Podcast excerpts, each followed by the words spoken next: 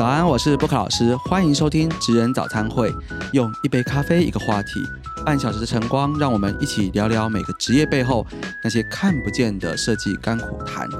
今天邀请来跟布克老师一起喝咖啡的是我们台湾偏乡弱势在地关怀发展互助合作协会，哇，好长的名字。我们潘华庭理事长，我们请理事长跟大家打个招呼。好，布克好，各位亲爱的朋朋友们，大家好。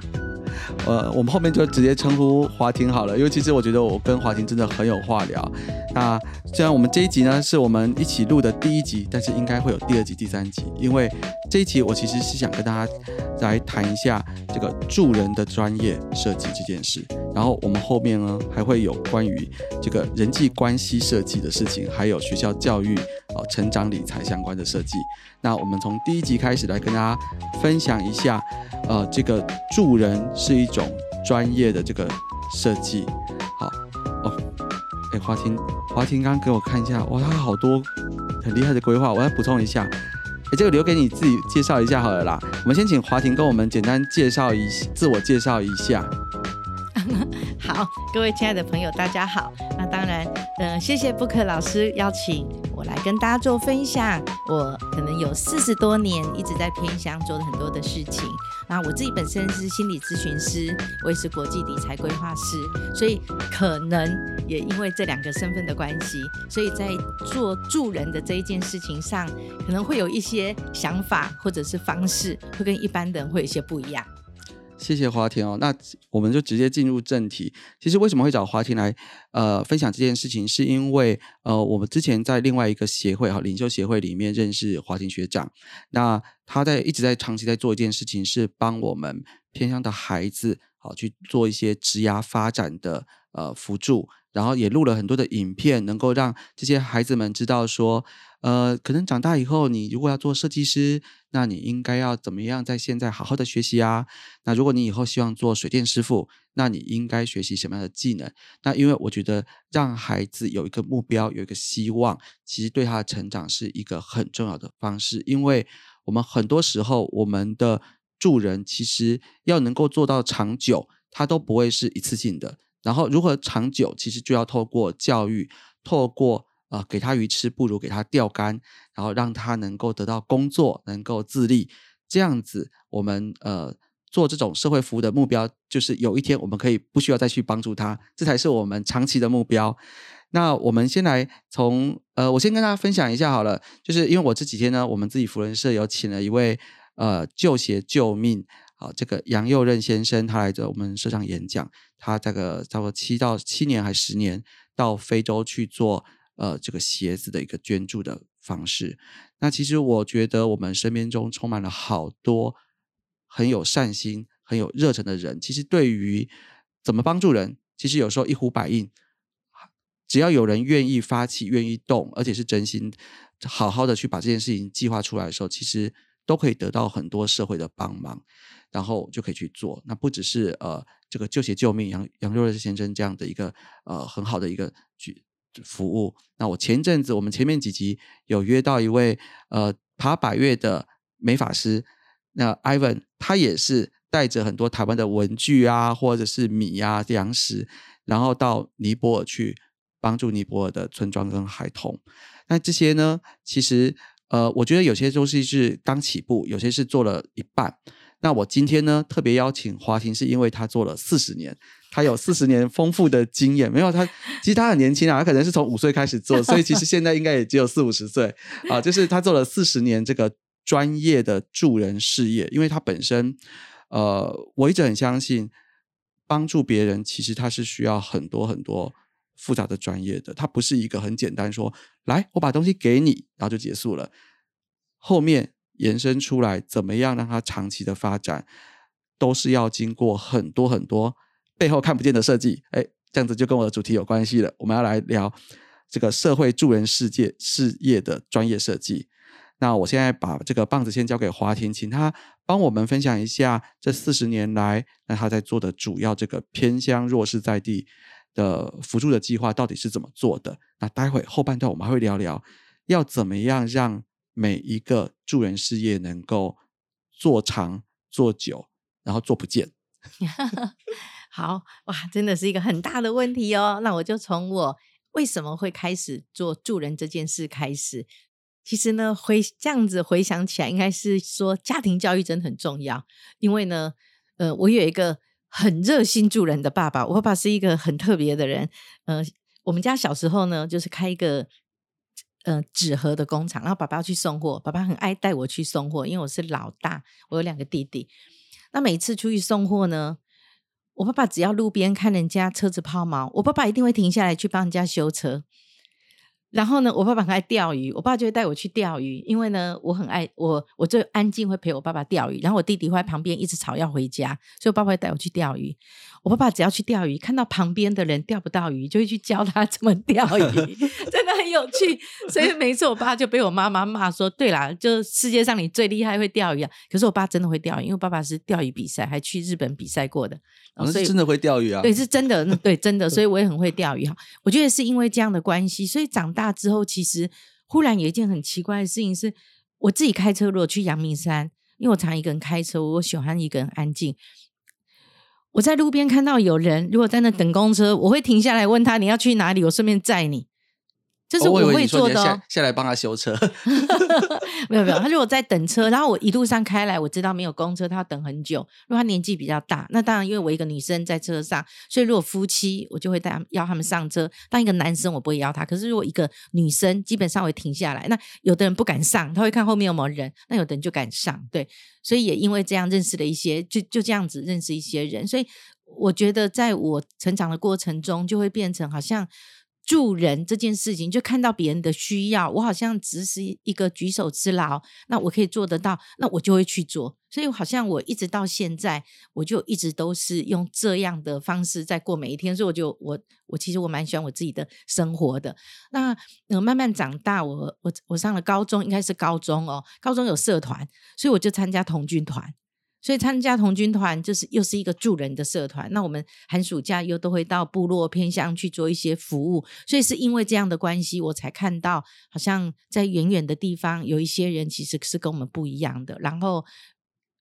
就慢慢又在慢慢长大，然后也进入职场工作，嗯。然后也让自己慢慢有比较好的能力的时候，因为我们家其实从小家境就不好。其实我觉得我会做这件事情，跟我从小家境不好是有很大的关系。我就会觉得，呃，如果我有能力，嗯，我如果可以陪伴一个人或者陪伴一个家庭，那他如果未来更好。我觉得这个是我很想的，因为我觉得如果我小时候我有遇到一个人，他是比较有能力，即使他跟我讲几句话，给我一个方向，我都觉得我我我一定会比我现在更好。所以我很单纯，我只是想做这一个人，成为一个有机会陪伴一个人，然后因为我参与他的生命中，然后他有机会不一样更好。那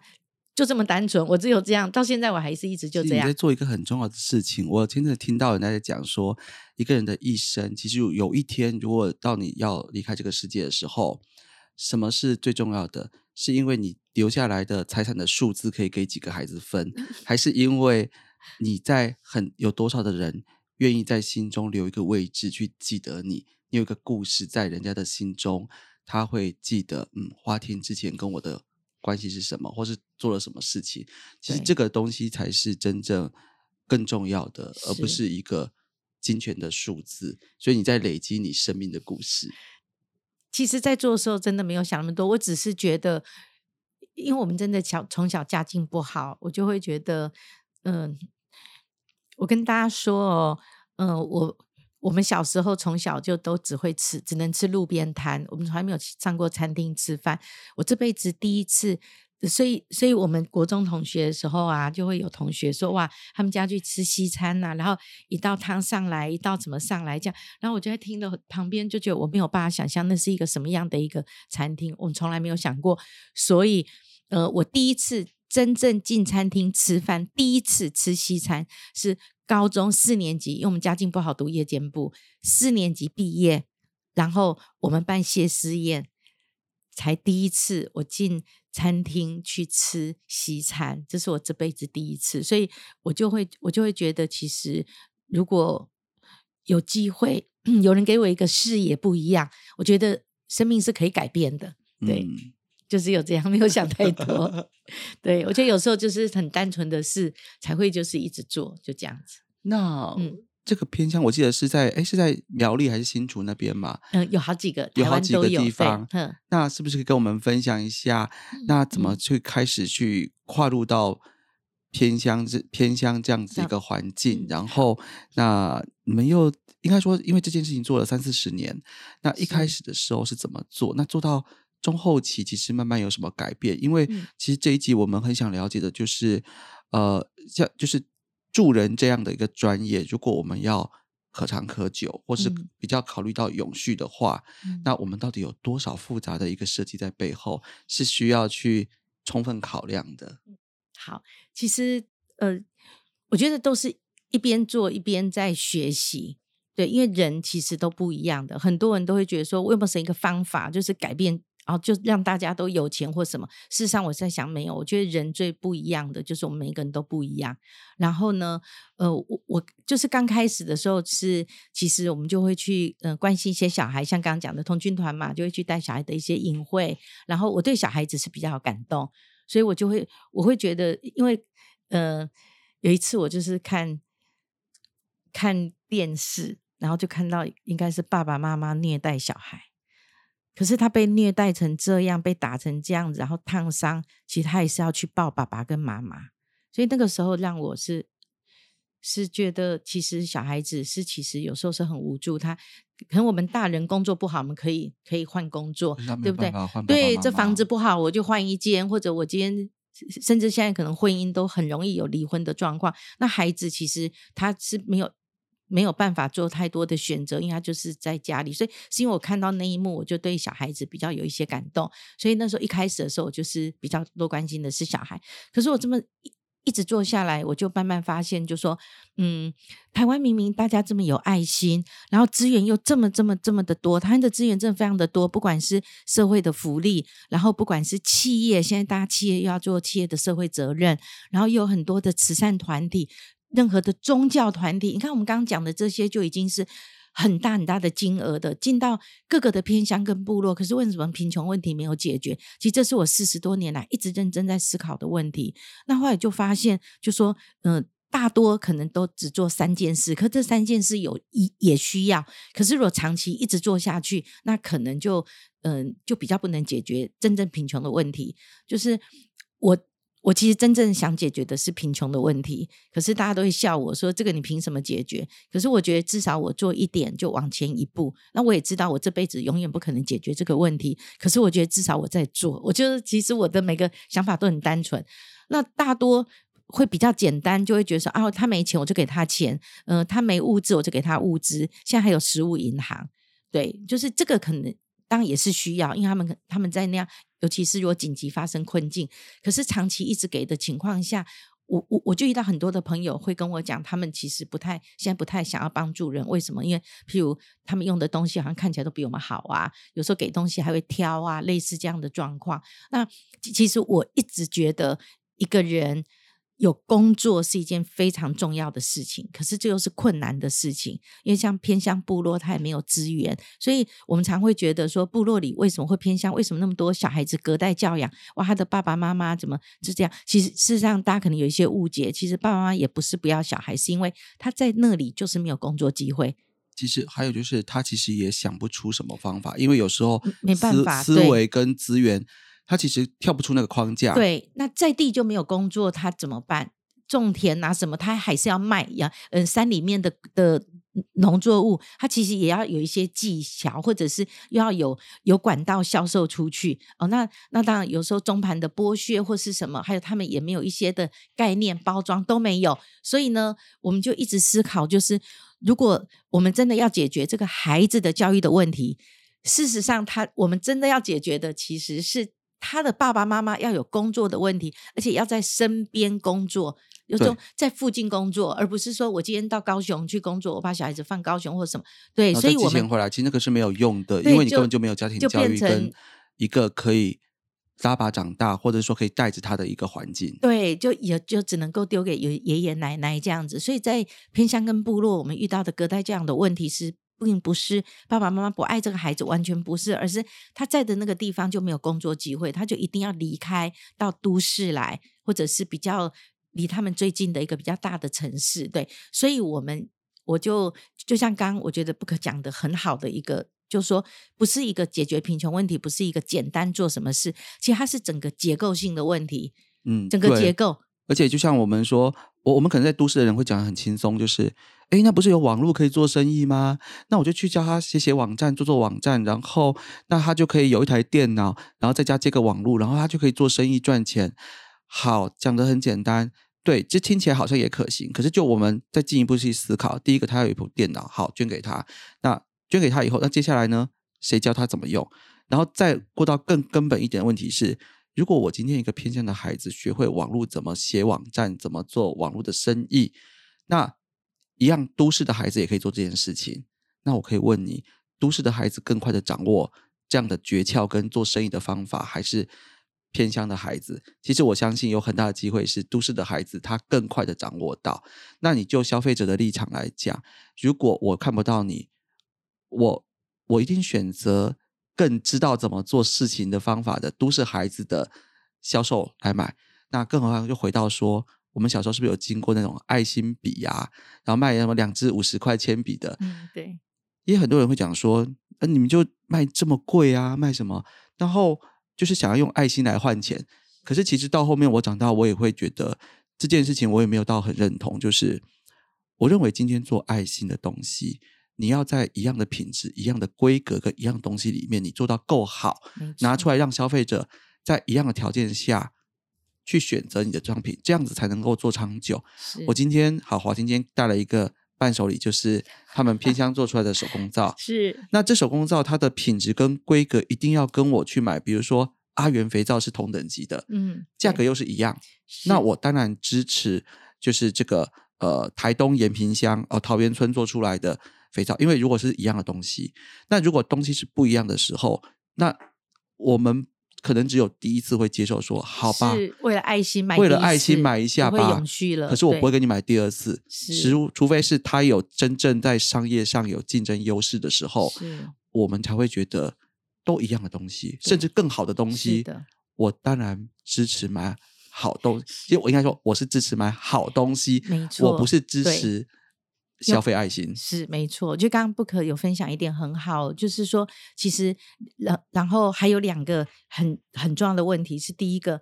我们还要了解偏乡的网络真的有这么好吗？其实我们去部落其实很多没有哎、对，虽然我们一直会说好像是呃全覆盖，对不对？呃，网站全覆盖，事实上有一些的呃山上跟一些比较偏远的地方，事实上他们网络还是不是那么的顺畅，尤其是如果好多人同时用，其实有时候。停格的状态还是有，甚至有的我自己在部落跑，很多地方其实收讯还是不好，所以我们常我我们可能有一些印象哦，大家如果有去过部落或者去山上很很山里面露营，我们常常觉得，哎、你是什么电信公司？什么个电信公司？你几格？你几格？对不对？对对，因为其实对整体的环境还是有落差，更何况我们还要讲到一件事情是，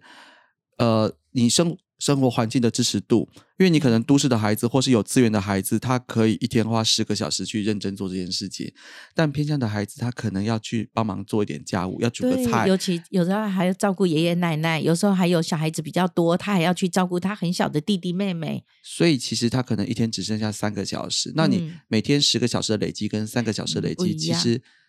它是有差距的。但是世界就是这么不公平，我们只能让他的不公平稍微再减少一嗯点点差距。讲然后感嗯，讲到不公平，我有刚刚我们聊的时候，我有聊到一个很好的，很我自己觉得听起来很重要的一个问题是，那个刚刚呃花婷有聊到说，他们到呃，因为因为我们刚刚前面有聊到说去尼泊尔做做做服务嘛，那他就说，哎，他们其实之前他们之前在尼泊尔做服务的时候，他们一些资源或是呃奖学金，他们其实都是要特别去挑选去给村庄里面非常聪明有潜力的小孩的穷小孩的穷小孩，就是他们其实是把资源集中在聪明的穷小孩身上，那还要去监督。要监督他的使用，因为我们都认同，其实对于偏乡或对贫穷的环境来讲，教育真的是翻身唯一的机会。对，但是这样子很不公平吧？你们只照顾聪明的小孩，那比较笨小孩就放弃他嘛？这会不会对很多人会造成这方面的觉得，嗯，为什么是这样做可？是我们反过来讲，就是那些小孩他也不见得想读书啊。对啊，那个对，所以本来就是我们把资源就是要给在他真的是愿意的人，我们不是帮助每一个人。我觉得这个是一个很重要的一个概念，因为因为我我们我们做的工作，其实我觉得助人这件事情有还蛮重要的，就是就是一定要有长远的计划跟资源一起整合。那刚我再讲回来，就是。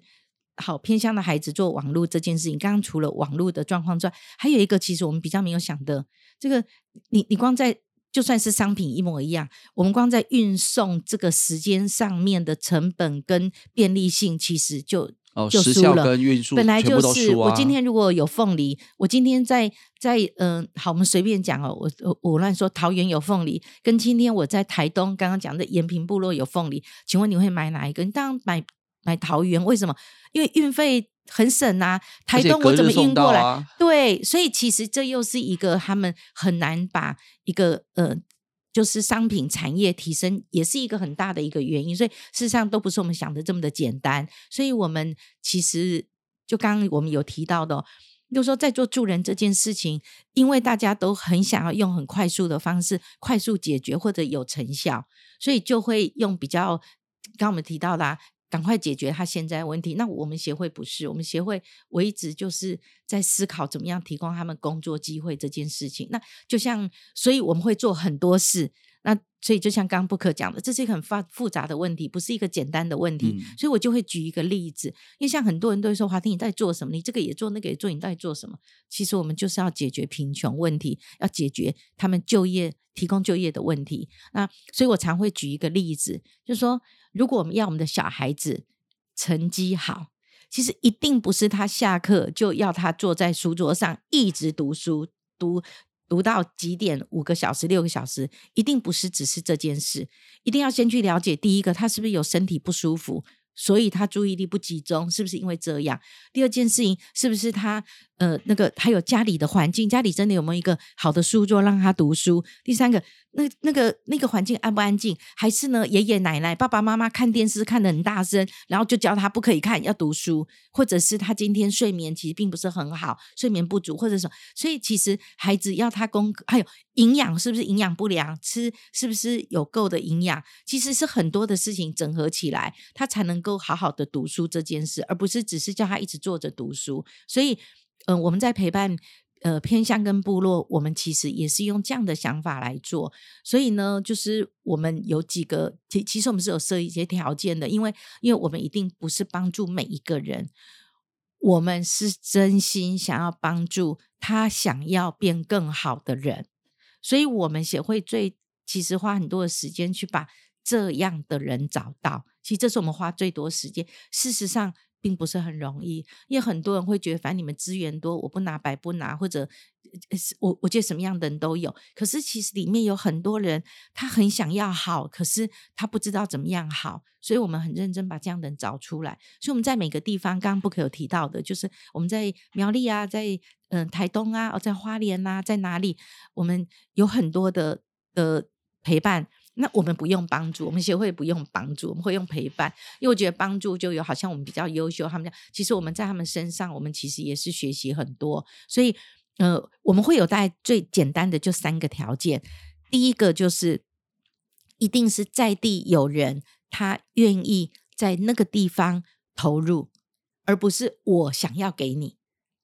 因为我们毕竟我们那么远，我们想给，事实上给了他之后呢，我们一离开，其实就不可能永续。对，其实就没有了。就像我我刚刚我们聊到说，像我们自己福伦社在台南的文昌国小，我们长期已经做超过十年的一个牙齿检查，然后呃美发，然后一些呃，只能说呃卫生教育的一个一个部分。其实我们花了十年，在呃国小学童的这个蛀牙率也降了六百分之六。其实小其实不要小看，就只有百分之六，百分之六可能就几个小朋友而已。但是你知道，就是花了十年才能够改善到整个学校的这个蛀牙率下降，嗯才这样一点点哎、嗯我，们花了十年。是、啊。可是像我们福仁是在做，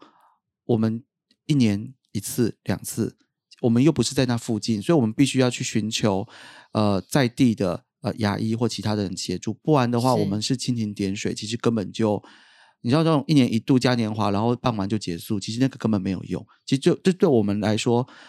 这这是我们遇到的问题，因为我们不容易去建立到一个系统去长期改善。对，所以我们做的事情就是第一个，我们一定要先把这一个人找出来。那这个也许，嗯、是一个人，也许是一个团体、一个机构、一个什么都有可能。对，我们在每个地方不一样的。对，有的可能是一个协会，可能有的是一个嗯、呃在那里的一个一个什么，可能是他们那里农业的一个，只是一个农民都有可能。可是他是热心公益，愿意愿意大家一起好，不是只有他自己的，这是哦，很重要。这个这个是很重要的，就是我们要找到这样的一个呃种子。其实这是我们最困难的。这个是我因为因为很多人是对一开始他可能就是看起来好像就是可以大家一起好，但是很快的当资源一集中以后，或是资源拿到或者多的获利了对获利了以后，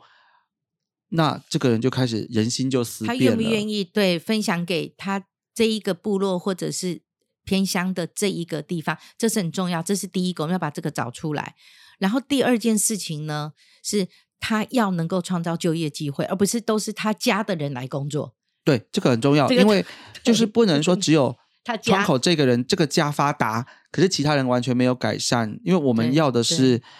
整个这个等于说一个村落的环境能够改善，所以我们要找种子，然后培育种子，而且要是一个可以感恩跟分享的种子。是是。哇，这这是一关一关加起来不容易，很困难、欸。就是说，第一个就是说，嗯、私心不能太重的人，我真的老实说，我们要找一个没私心，这不可能。我自己都有私心，就是不能太重只大跟小，对，就他愿意是把资源分享给大家的，这是一个很重要。所以他在地创造就业机会，而不是都只有他家的亲戚朋友。对，那当然，如果这个整个村就是整个村庄跟部落都是他的亲戚朋友，那就没话讲，因为很多地方是这样子，整个部落都是他们族的人，就是一个族的人族的人，对，那这就另当别论哦，或者不是只有他家。第三个呢，就是他必须回馈，就是因为我们的参与陪伴，让他真的有收入，那他一定要回馈在地，不是回馈我们协会，不是他要陪，他要回馈在地。那他说什么，我们都都都接受。譬如说，他要呃，好，他要他赚多赚的钱，要要一部分捐给在地的一些小孩子，让他们做课，嗯、做一些。陪伴的教育，或者帮弱势的小孩子做什么事，或者买玩买文具或什么，或者要帮助老人，或帮助一些嗯失婚的妇女，或者一些新住民，甚至他跟我们讲，他要去保护穿山甲，我们都接受。保护穿山甲。当然啦，我自己是荒野保护协会，当然啦保护，啊？但他们可能哦可能不破坏环境嘛，什么的，对，都可以所以其实。就应该是说，他只要去认为有一个正向好的一个付出跟回馈，其实你们都可是我们会成监督，我们会监督。譬如说我们会监督，这个是我们一直持续做的。就是说，譬如他说，呃，他们这样子，我们多卖了，帮他们卖了多少东西，帮他们做了行销，因为通路很重要，行销很重要，所以包装很重要。这个我们都会一直陪伴，就是协助他们怎么样去做哦。其实过去农农人可能装。嗯，然后我们讲装柚子好了，啊，六颗，它六颗就全部有大有小，可事实上不对的，是要分级的，要要分级出来，才可以可是分级来做销对售。对，对他们来讲，其实没有这些概念。反正他们就给了中盘、大盘，怎么装是他们自己的事。可是他们自己要能够价格好，就必须要进到他们自己能够包做包装，有品牌，能够怎么样销售。其实这个都是刚刚我讲的，好像四秒钟就讲完了。可是这个其实要做起来是一个很无限长的一个一个距离，这样子，所以其实要去陪伴的。然后我像我刚刚讲，如果他觉得他要呃陪他们自己要把多赚的钱要要去陪伴呃他们那个村里面的小学的弱势家庭，好，如果他是这样讲，那我们就会去那个学校。要要去要去检，我们会去那个学校，也不是突击，我们不会突击，就是是不需要这样，因为一定都是有信任在。对，可是我们也要关心，因为我们陪伴，让这些孩子多了一些的资源，我们去见见他们，这也是很正常啊。嗯，对，所以我们就会做这样的事情。那如果他今天没有捐这个钱，他哪敢让我们去学校？对啊，对，所以我们就会就会一次、两次、三次，就像每年就这样子去看是不是那他有产业发展，那这一些弱势的小朋友，他的爸爸妈妈可能就在这一个地方就工作，可能是爬探，不会是真的全职，可至少包装的时候可以来，然后要。要要采果的时候可以来，就可以做一些事情，观光进来，对，所以我们就会一系列的一些的都会有。嗯，而且我们就是延伸谈到说捐助物资啊，或是捐助一些服务，其实我一直都觉得是救救急不救穷啦。好，就有些时候我们可能发现一些状况的时候，那在第一时间或是短期内，我们大家可以呃，比如募集旧衣服啊，募集鞋子啊，或者是像前阵子我们自己福人社在做做这个配合小红帽协会去做呃募集这个卫生棉啊，其实我觉得它都是属于短期内先有物品。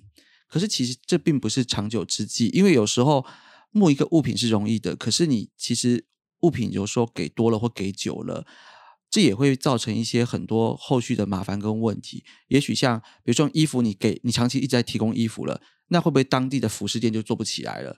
因为你有免费的拿，你为什么还要还要还要用？或者呃鞋子，或者是其他的装备，或者是有些东西，就是因为当你有免费的东西可以一直拿，你是不是？这个村落就会觉得啊，其实我就不用去发展这一块，反正都有人送。那万一有一天人没送的时候，反而会气不不的说：“为什么你们现在不送了？”其实这也是很多人在做这个慈善的时候会却步，或是有些人会因为这样子就不做的原因是，我们后来会常常发现大家在讲说：“可怜之人，可怜之人必有可恨之处。”哦。哎，我们后半段开始黑化了，我们开始讲一些 不一定到很好听的话，可是我觉得它是很真实的。就是我们不能永远都说，哎，你是大善人，然后世界多么美好，像天使，好像神一样，就是哦，就是普照大地，然后我们就要一直发东西，然后世界就会变得更美好。其实现在知道那是不可能的。其实我们有很多现实生活的问题。那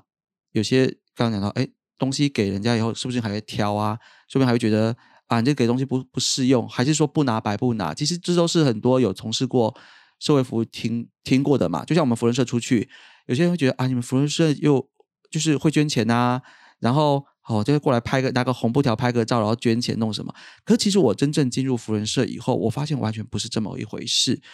因为就像我们做捐血活动来讲，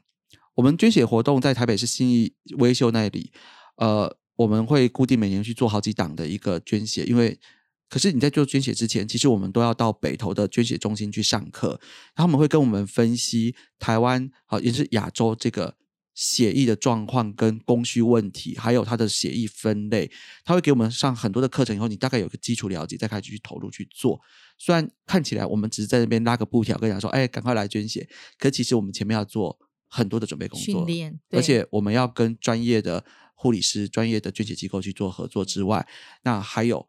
我们看到，哎，捐血，福人社是不是都很有钱啊？发电影票，哎，发那么大方，哎，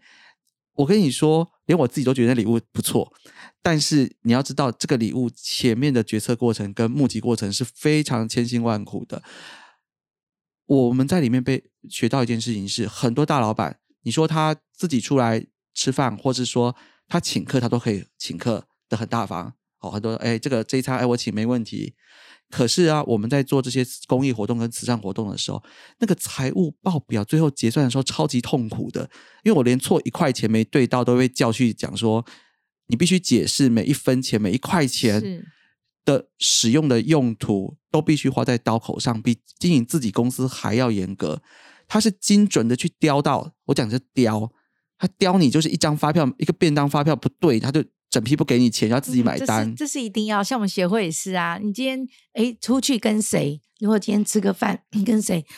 我们还要在上面写名字的，当然是要的。因为因为因为我觉得在财务上，其实中心的顾好钱是很重要的事情。因为每一分，我我那时候他们就跟我们讲说。花我自己的钱请客，就是我开心就好了。对，但我今天是花别人的，花大家的钱，捐进来的钱，捐，尤其是捐进来的慈善的善款，我是一块钱都不能放过的。然后我们连选礼物，选每个东西都是多方比较，那个厂商都哀哀叫，我们就是每个都找来一直比价杀价杀到底，然后才能够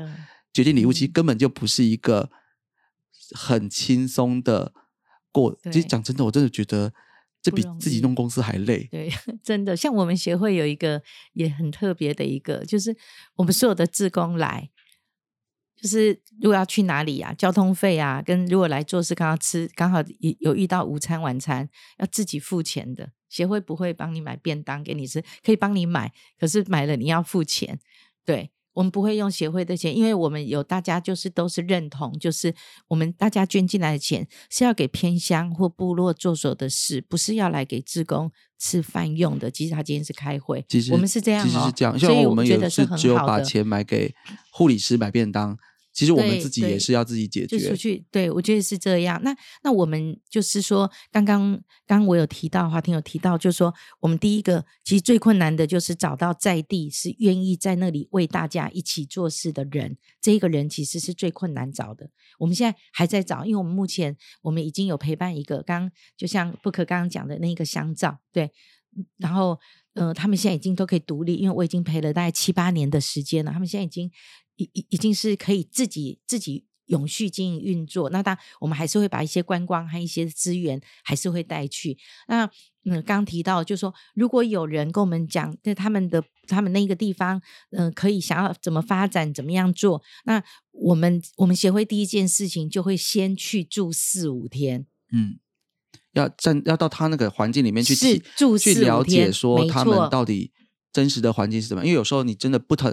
不同环境，你其实没办法同理去想象他遇到的问题。对，我们会真实住在那里面，陪他盘点所有的状况。我们会去了解很很多事是真的假的，或哦者是怎么样。对很重要那因为我自己本身就是又是心理咨询师，又是国际理财规划师，所以我们在看事情的眼光跟角度会会是比较不一样的。对，所以我觉得很重要的一点就是做任何的事情，其实都一定要有监督的机制，这是很重要的。而且这样子才对得起这些捐助人的一个心意。不要说，因为我觉得很多人慢慢不捐助，其实他第一个就是他会发现花到哪里去，对，他会发现我钱捐出去以后，我不知道你花到哪里。对我虽然我是愿意帮助人的，可是我不想要花在不该花的地方上。对然后第二个就是说，有时候你花了，如果你帮助的人不对，然后其实也会很寒心。对，所以我们会去会去监督这件事情，然后然后去住了几天，了解他的状况，然后我们才依照每个地方不同的需要，把资源带进去。就像刚刚提到的那个，呃，像像刚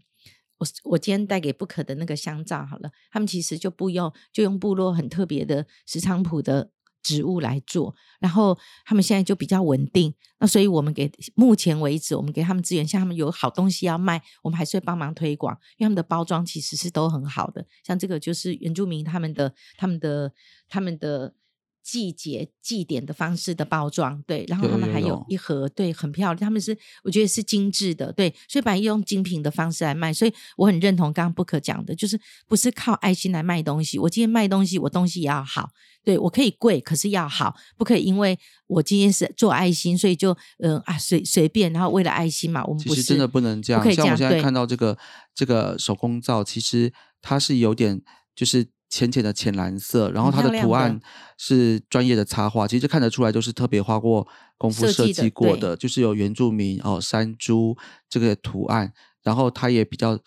包的其实是算真的比较精致的，对因为你这样拿到这样子东西的时候。你才会觉得有价值感，就不会觉得好像呃，我做爱不是一个好像塑塑胶膜去给它收缩这样，我们没有，我们就是要陪伴他们把一个品牌做出来。我觉得这个是很重要，才能够永续，而不是一直靠着爱心来做事情。我觉得那当然也要找到在地在地是有这样的眼光一起走的人，我觉得这个也是一个不容易的事情。对，那然后所以我们陪伴了他们之后，我们去盘点之后，会了解他们的各种的需要，因为每个部落跟偏乡都不同。看像像延平部落、台东延平部落，你满山看过去就都是凤梨，就都是种 凤梨。对，那如果去到苗栗的呃，我我们陪伴的司马县部落，不是司马库斯，司马县部落，他们有红肉梨呀、有姜啊，哦，每个季节有不同的东西。那那台东延平部落什么季节，这么就是就就是凤梨，他们没有季节不同其实我们。还是要回到这个环境里面去找出它有特色。就像刚刚讲的，其实因为偏乡部落先天的环境条件，你运费也贵，也比较贵，然后它的运输时程、时效各方面，其实你要跟一些都市竞争不容易的时候，其实你就必须找出，比如它就是凤梨的生产地，凤梨特别好或者特别多，那对其实多跟好是两种概念，可是西西部凤梨种的更多，整片对。对，然后运费又便宜，我为什么要买台东的？所以那就要找出它的故事跟它的背后的一些特殊性，这对，要。要长期的陪伴，所以我们就是我们在这样的过程中，依照他们不同的需要，还有他们可能也有一些产业发展到一些些了，那我们怎么样让它更更提升？这个也是我们做的。然后像嗯，司马县部落苗栗司马县部落，我们就会买机器给他们。我们我们很特别，是我们会买机器，因为我们。我们协会就是不做刚刚讲的那个三，就是说大家都在做，我们就不用做重复的事情，对。所以，我们我们宁愿买机器给他们，让他们能够做好的东西，然后卖出去。而且，我我相信他们透过努力工作，然后又是自己在地的好东西，其实他们会有尊严。我觉得这是很重要的。对，因为因为你有工作，然后你有收入，然后你可以照顾付出，你可以你可以从伸手的人改成是可以有一点付出的人，以后你的尊严就起来了，然后你的信心，啊，你的孩子下一代啊，其实你就有能力再去陪伴，然后才有办真正能够根本性的去改善这样子的一个底层的一个环境，可以往上面讲。那其实它有很大的知识跟资源跟思维，其实都要慢慢的去去。我就想说去扭转，或是去帮他打开一些他们对眼界来看，像我们对，就像呃，就是像司马呃，去年哎，现在已经是也不是新的一年，前年前年前年，我们很感谢我们预算有多一点。所以呢，我们就有为这两个部落拍了两支的影片。那司马县的影片里面就有妇女，她们自己就就会讲，从前到出去工作，可是现在有产业了，她们就可以回来，回来就顾得到小的。那另外一位。大姐，她就讲，现在现在部落有这样的工作，她就可以照顾到她的妈妈，所以我觉得这个就是我们想要想要达到的一些成果。然后，呃，当然除了这样子之外，我们可能在讨论说，哇，他们有东西可以卖，哎，可是我们有没有想过，有东西可以卖，那是因为他还有土地耶。那在那个地方如果没土地的人怎么办？对啊，对，那如果或者是嗯失婚的一些妇女，这些怎么办？所以我们还会把观光带进去。所以刚刚讲的商品之外，就是如果他们需要包装、需要设计、需要呃，还有大家不要觉得好像这个也没有什么，没有的。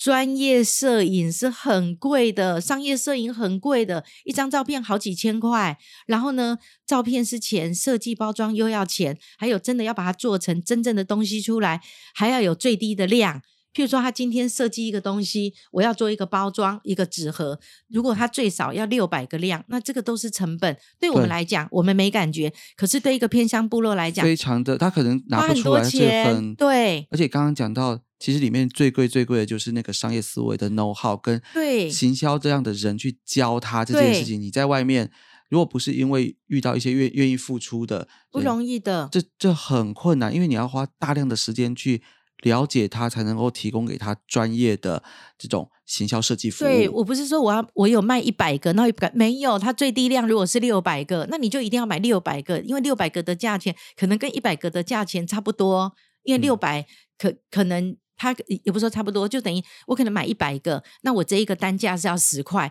可是六百个，可能这个单价就是变成呃七块六块，有可能。那他一定，因为他连而且他打磨可能就要那个量开模的钱都拿不出来，而且第一步都起不了。对，所以我们就是陪伴。在这个过程中，我们就知道，其实他们有的时候不是没有能力，不是没有好东西，是在这一个过程中，他们就没有办法继续下去，所以我们就会陪伴他们。这是商品的部分。那另外刚提到的，那没有土地的人怎么办？或者他今天先生过世的怎么办？因为在部落跟偏乡，其实有很多，呃，因为他们的男性。比较做的会是比较出众或者是劳力的工作，事实上发生意外或者是呃生病过世的几率都是高的。对，然后有时候很强大的压力的状况下，以后其实有些就会接触酒啊。然后都有，然后这些这些状况其实会，对它的恶化情况其实它是循环的，所以我们就会除了帮陪伴部落，就是把它如果有产业怎么样子帮他们变成不是只是像像这个司马县部落的，一开始他们就卖姜，一袋姜一百块一百块，可是卖了以后，然后嘞姜没有姜卖卖之后，嗯，如果下雨。或者是今天囤货，那怎么办？或者他们有红肉梨，红肉梨哎，好的可以卖。问题是，万一雨来、台风来掉下去，结果烂掉了，你看就什么都没了。他就对怎么去再再出去卖？所以怎么样做成果酱来销售？这个就是一个很重要，对他们来讲，就可以把一些可能比较不能够这么新鲜卖的东西，或者它可以抢收，怎么样变成果酱？然后姜我们也变成果酱，真的很好吃。所以。这个过程是是这样子。那哦，一开始他们用打汁机，不是打字机，打汁机或者老人家切切到手都受伤，对不对？然后呢，出来的品质又不好，口感不好，所以我们就买机器把他们打的哎变得很细，所以销售也好。然后我们就把观光也带进去。为什么刚刚有提到的？那这些没有土地的一些一些人，那怎么办？或者是有一些失婚的妈妈、爸爸带着一些孩子的怎么办？那我们就把观光带进去。当我们观光进去的时候，又一个很重要的议题了：怎么样不破坏在地原本的文化？嗯，跟对，因为这很多外来者进来以对后，你会变成当地的文化就消失了。对，有时候两难，或者人太多了，把一些的环境破坏了，然后或者是嗯、呃车子太多了或什么，所以其实有时候就是在环境保护跟经济成长这个两难，这个事实是不容易的，这都是我们其实都会考量的。那所以我们把观光带进去，很特别的就是第一个，我们到部落就一定要吃饭，所以我们就会鼓励妇女们就煮一顿饭给我们吃，他就有一个收入。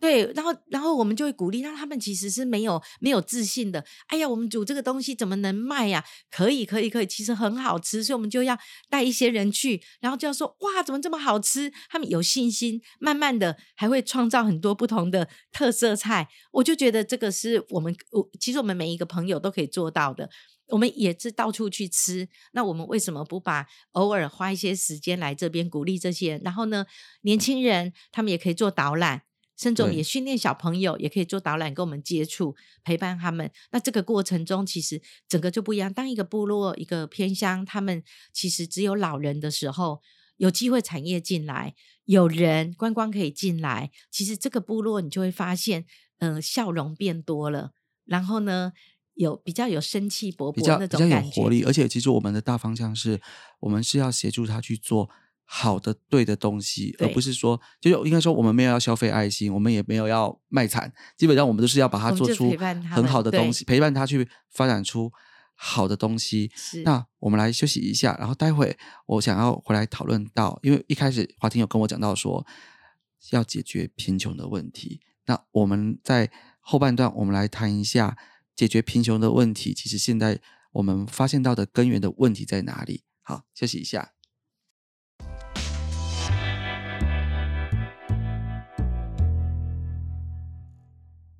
我们回来聊如何解决贫穷的问题。我们刚刚跟华婷呢，其实讨论到一个我觉得很很重要的一个切入点，就是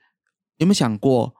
我们在帮助这个社会上很多的弱势家庭，或者或是呃培训，像因为我太太也是之前也是家福的社工师，好，也是在做社会工作的。那像这些专业的助人者，他们都是这一群人在做助人事业，可是他们的培训过程、跟教育过程、跟理念，到底是怎么养成的？我们是不是不能只有这一群专业的助人协会跟助人者来做，而是应该有其他不同的思维？我想请华婷来跟我们讲一下，我们刚刚讲出的一个 你观察了四十年的得出的一个结论。真的，我很认真，一直去思考，就说为什么台湾才两千三百万人口，然后呃，我们就这么有爱心，然后这么多的投入，为什么贫穷问题没有解决？后来我想到一个一个答案，当然我不敢讲它是正确的，可是我觉得如果呃。就就是我后来我们是这样，就是说所有的不管今天是呃我们社会的救助的福利家福中心呐、哦这所有的协会什么，其实他们来来陪伴这一些部落或偏向或弱势家庭团体，其实他们基本上都是社工或社工师，因为因为他们就是要做助人的工作，那基本上都是不会有企业家还是什么什么什么创业者进到这个公司这个。协会上班不可能，因为因为然后社工师其实他们在学校读书养成的过程中，其实他们最大的一个一一个工作就是要为这些弱势家庭找资源。那这个资源其实就是写案子、企划、拿补助，基本上这个是他们很重要的工作之一，或者是就就是一些嗯就业的方案哦，比如说保证他们几个月做事这样，然后就给他们钱，类似这样的状况，就找资源给他。可所以这是我在一直在观察这四十年的过程中，我就发现，就是当然这个也是需要，因为他们他们也是需要，可是如果除了这样子之外，还能够有企业经营管理的商业模式进来，其实才能够真的提供就业机会。所以，我们协会其实真正做的是要要提供就业机会这件事情。那那就业机会就是在地要有产业，要有行销，要有通路，要有人可以管理这件事情，并不容易。所以，其实我们现在陪伴这么多的部落跟偏乡，嗯。我有一个很重要的是，每个月还陪伴这些部落跟偏乡的负责人，我陪他们上企业经营管理，因为他们很需要管理，这个是他们最没有的，对，所以这个是我，所以他们慢慢的有人进来开始，那怎么样去管理，变成一个，而不是只是在靠补助拿东西，这个是也也可以，可是如何还有永续的经营？对，这个是我觉得是对，因为因为我们一聊到这个话题的时候，我觉得很多的东西就是突然打开，就是我们在帮，因为你因为我们刚聊到说，其实你看哦，不管是大陆有什么灾害或世界有什么灾害，其实台湾人捐款的金额都是全世界前几名的，前几名就是是很有爱又很有钱，台湾有钱的人愿台湾有钱愿意分享，愿意捐，然后愿意帮助人，真的很多很多。那那台湾为什么还会有这么多贫穷的地方呢？是那是因为。我们这些真正需要被照顾到的贫穷的地方，真正在服务的专业的协会、社工、社工师，其实他们的养成训练叫做被动的。我我讲主动被动，对，他是被动的把紧急的状况给 hold 住，他去寻写计划书，寻求资源，对接资源，对接补助，然后协助他面对处理掉眼前的困难。好眼前的困难，对。可是，如果今天这件事情要让他永续经营的时候，他就变一直拿补助，他就变成一直拿补助，因为因为这群第一线协助的人、助人者，他的专长在对接资源拿补助，但是他不会教他创造创造资源、创造价值、企业管理，然后做地方创生，然后怎能创造更好的。东西其实这不是他的专业，这这这不是他的养成训练。对他也想，他他其实我们很跟很多，因为我自己是心理咨询师，那这一些机构协会什么，其实都会常常邀我们去上课，帮他们上课。那事实上对他们来讲，他们也都知道解决就业的问题是他们需要的，可是这对他们来讲，他们不会，他们不会，不会，他们是不会，因为他们根本就不是一，他们也是。只是学校毕业领了社工，呃，考了是社工，然后或者再去考个社工师，他们就这样，他们没有没有商业模式的概念，他没有商业模式的概念。对，然后真正需要的，应该说第一第一阶段，其实我们需要。呃，社会工作者的协助，但是第二阶段，如果希望他能够永续的循环，其实我们需要更多知识跟专业管理的人进来协助他。那不管是农业管理的，或者是行销的各方面设计的，其实我们需要很多很多多元的人一起愿意分一点时间给他们去帮助，不然没办法做起来。对，然后还有一个。一还有一个例子就是说，我们就直接讲了后半段，我就说都都讲没有到很好听的话，就是像陈树菊阿妈的例子，我们觉得她是一个非常善良、很棒的人，然后她也不是说自己有很多人的钱，可是她真的愿意散尽自己，付出很多自己的费用跟钱去帮助一些呃在地的人，这样的故事被传颂，台湾有好多好多呃帮助人的助人故事。可是这件事情，其实当我后来越来越想，我都会觉得这件事情就是哪里错了。其实我觉得他在错的很离谱，就是你在推崇一个人把他的家产拿出来，用很便宜或是免费的方式去帮助别人，他是一个大善人，他很棒，就好像你以前在推贞节牌坊一样。对不对？古代贞节牌坊，因为如果一个女人她丈夫死掉了，她不再嫁，我就要给她立一个牌坊，叫做她好棒哦，她可以忠贞不二。然后或者是她为国献身什么东西，我给她立一个牌坊。这是一个廉价、超级廉价的解决方法。因为我只要鼓励很多人，是不是很多人就会觉得哦，那我也我也来捐钱，我也来帮人。然后那每个人都这样帮的话，那你有没有发现？这个穷贫整体贫穷的问题，到底是谁的责任？为什么会有这么无限多的贫 的的那个的贫穷，在这个系统里面，为什么会有这么多无限多的贫穷一直在滋生？然后就要靠着发很多的奖牌奖状，好人好事代表，然后让你们去解救这些，分钱给他们，给他三十块的卤肉饭，二十五块卤肉饭，然后给他什么五块钱的香蕉，然后他觉得好棒啊，你真的是大善人呐，这不对吧？对不对？这这就我就觉得这件事情是一个充满吊诡的状况，他应该要去检视为什么台湾这么有资源、有善心、愿意分享的人这么多。台湾又不是穷到像非洲一样，或者说像我我我也我不是说非洲穷了，就是说我们又不是像像那种真的完全没资源的地方。那为什么还有这么多的贫穷在世袭，而不能被改变？你的教育系统在哪里？你的社会支持在哪里？你的政府、地方政府的工作在哪里？你为什么什么都没做，然后只是在发奖牌？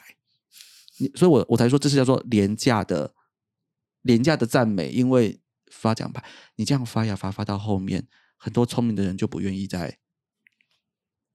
再做慈善了。嗯，像我自己在我们这样在做，其实也常常会有人说：“你干嘛做这个？这是政府要做的事。”我们常常被这样子说。那当然，我们也知道，其实这个是真的是政府要再去做的事。可是我们只是很单纯的想，那政府还没有做之前，那这些人怎么办？对我们纯粹也只是用很简单的这样的一个想法，在在做这件事情。那当然，呃。我觉得也很感谢，就是也很多人看到我们协会做的事情，然后呃也会一起愿意参与。那其实参与的方式有很多种，有的就当我们的职工啊，那有的就帮忙转传东转传他们现在在卖的一些部落好物啊，像最近部落做香肠啊，因为我们我们在去年年底又送了机器呢给部落，所以部落就可以生产更多的好物，那他们就可以有更多的收入。所以我觉得这个就是呃至少我们。我们做，我们也要买好东西，然后在买好东西的同时，我们也吃到更好的东西。对我觉得这个就是我们有我们我们现在在做的。那也有就是我们有一些活动啊，大家也可以来参与，或者是呃，你今天大家在这边听的，如果你是公司行号，或者你是团体，你是个人，其实你们都可以一日之功，跟着我们一起去部落走走。因为我们光只是出去玩，我们也要到处去玩。我们可不可以？我其实都在讲，就是呃。一些企业有没有可能就是你每次都出去玩多好玩？可不可以排个一天？比如说就到部落走走，那这样子就这些部落的人其实他就有一个收入。对，因为其实我们要的不是一次性的，那所以我们希望能够长长久久。而且像我说，我们不是在贱卖爱心，我们的爱心要做的比谁的品质都更好。对，我们是做好东西交给你，而不是用爱心来。卖给你。那我今天也非常谢谢我们华庭可以到不考试的频道来。哎，这只是第一集哦，我们马上还要约着你再录其他更多、